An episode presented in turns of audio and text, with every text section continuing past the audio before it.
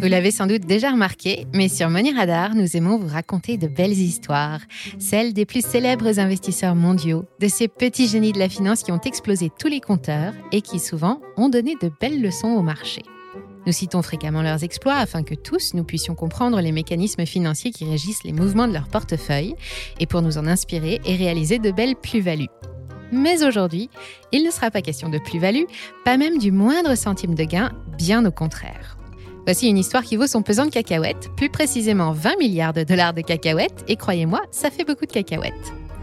Cette histoire, c'est celle de Bill Wang, un ancien trader reconverti dans la gestion de fonds spéculatifs. C'est aussi un adepte de la foi dans la finance, et pourtant, c'est pour avoir démesurément péché par excès de confiance qu'il est devenu aujourd'hui le recordman du monde de la plus grosse perte boursière. Mais ce que cette histoire a de particulier, c'est que Bill Wang ne doit pas son incroyable contre-performance à une crise ou à une catastrophe financière, comme ce fut souvent le cas pour de nombreux autres investisseurs par le passé. Non, Bill a fait ça tout seul. Je vous invite à découvrir comment ce talentueux et discret immigré sud-coréen est parvenu en une dizaine d'années seulement à devenir milliardaire, mais aussi pilier de la communauté religieuse de Wall Street, avant de louper une marche et de tout perdre en à peine une semaine.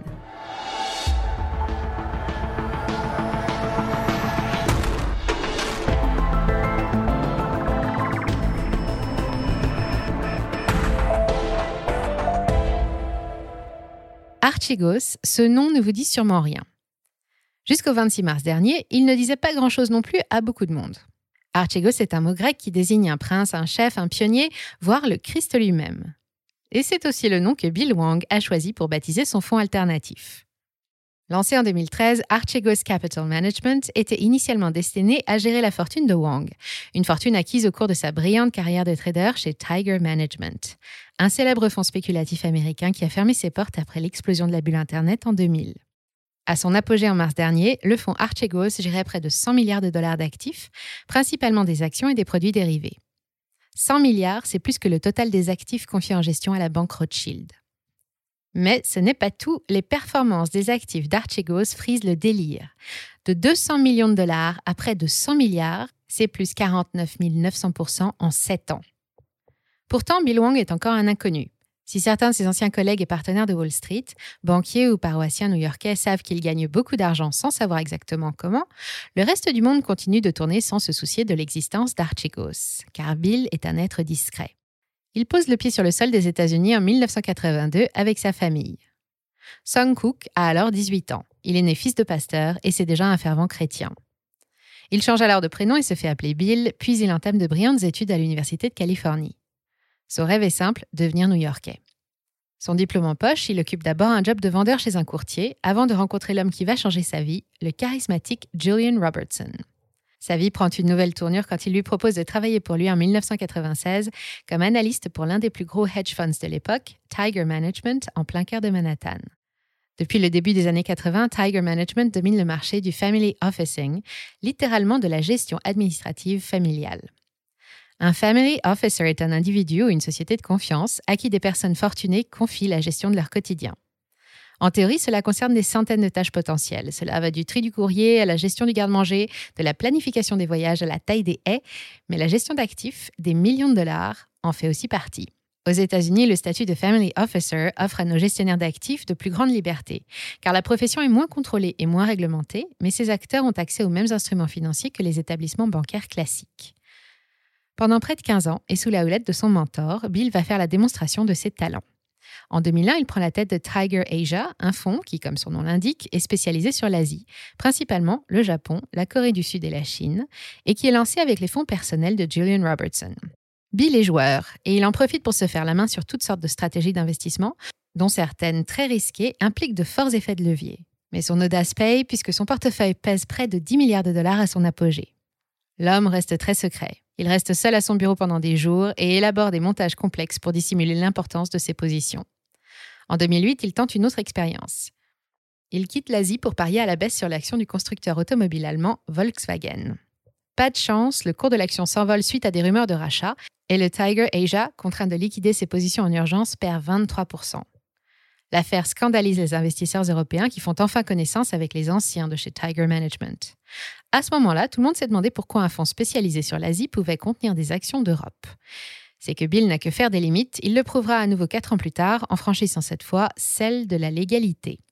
En 2016, il est condamné à payer la somme de 60 millions de dollars en échange de l'abandon de poursuites judiciaires engagées pour délit d'initié, fraude électronique et manipulation de cours sur des actions chinoises. Tiger Asia plaide coupable et le fonds, inactif depuis le début de l'affaire en 2012, est définitivement fermé.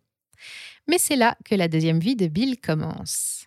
Bien que toujours aussi discret à Wall Street, son génie pour créer de la richesse a impressionné plusieurs banquiers qui n'attendent qu'une seule chose, l'ajouter à leur carnet de clients. En 2016, après la chute de Tiger Asia, il est invité à participer à un séminaire sur le thème de la foi et de la finance, organisé par l'Église presbytérienne de New York. Il y fait l'autre rencontre de sa vie, en la personne de Cathy Woods, la directrice du fonds ARK Investments, spécialisée sur les technologies disruptives comme la génomique ou l'intelligence artificielle. Quand Bill fonde Archegos, sa propre société de family officing, c'est uniquement pour gérer sa propre fortune, estimée à quelques centaines de millions de dollars. Il applique d'abord la même stratégie que celle qu'il a testée pendant des années chez Tiger Management, et il investit sur un petit nombre de lignes, uniquement des actions et uniquement en Asie. Après 2016, il commence à élargir son horizon et suit les conseils de Cathy Woods pour se concentrer sur la high-tech.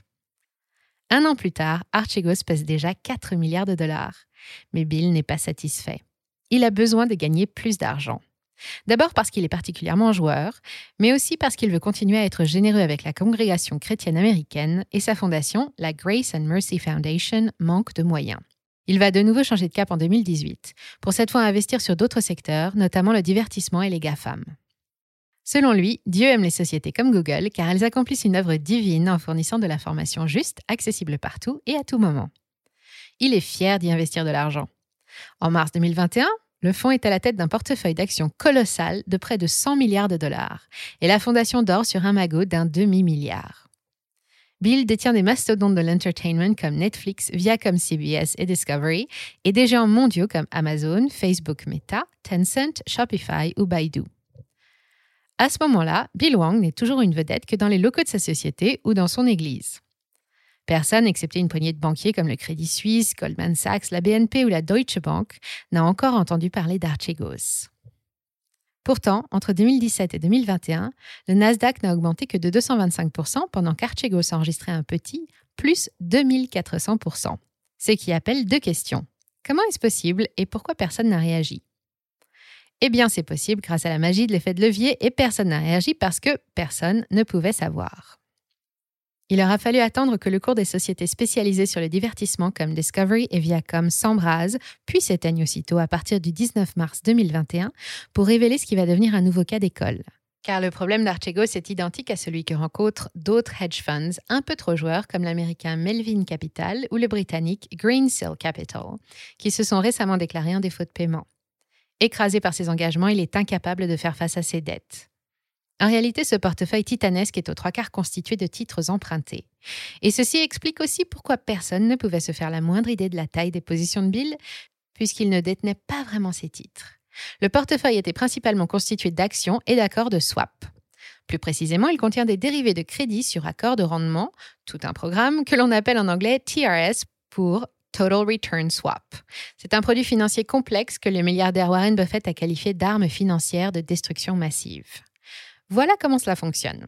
Imaginons que Bill veuille acheter des actions Amazon parce qu'il est persuadé, ou plutôt il sait qu'elles vont grimper, car Bill marche à la fois, ne l'oublions pas. Il va contacter sa banque qui va les acheter aujourd'hui et les lui prêter. Mais il va également faire assurer ce nouvel investissement contre un certain nombre de risques, dont le risque de baisse du cours de l'action. Pendant toute la durée du contrat de swap, les titres sont garantis en cas de baisse par la banque elle-même, qui en échange conservera les fruits des actions pendant la même durée. C'est une sorte de contrat d'assurance qui offre trois avantages aux amateurs de risque comme Bill. D'abord, il permet de gagner du temps. L'autre stratégie pour couvrir un risque à moyen ou long terme en bourse consiste à prendre d'autres positions, courtes, à la hausse ou à la baisse, sur un actif donné. C'est plus efficace, mais cela demande plus d'analyse et d'arbitrage. Ensuite, l'anonymat. Car bien que ce ne soit pas sa vocation originale, le TRS permet de s'exposer au risque ou au gain sans avoir besoin de réellement détenir les titres. En général, la banque qui signe le TRS achète aussi les titres qui font l'objet du contrat. C'est donc elle la propriétaire des titres et non Bill. Enfin, dernier avantage, l'effet de levier. Les actifs étant assurés, il est possible d'obtenir des financements bien supérieurs en contrepartie et donc un levier plus important.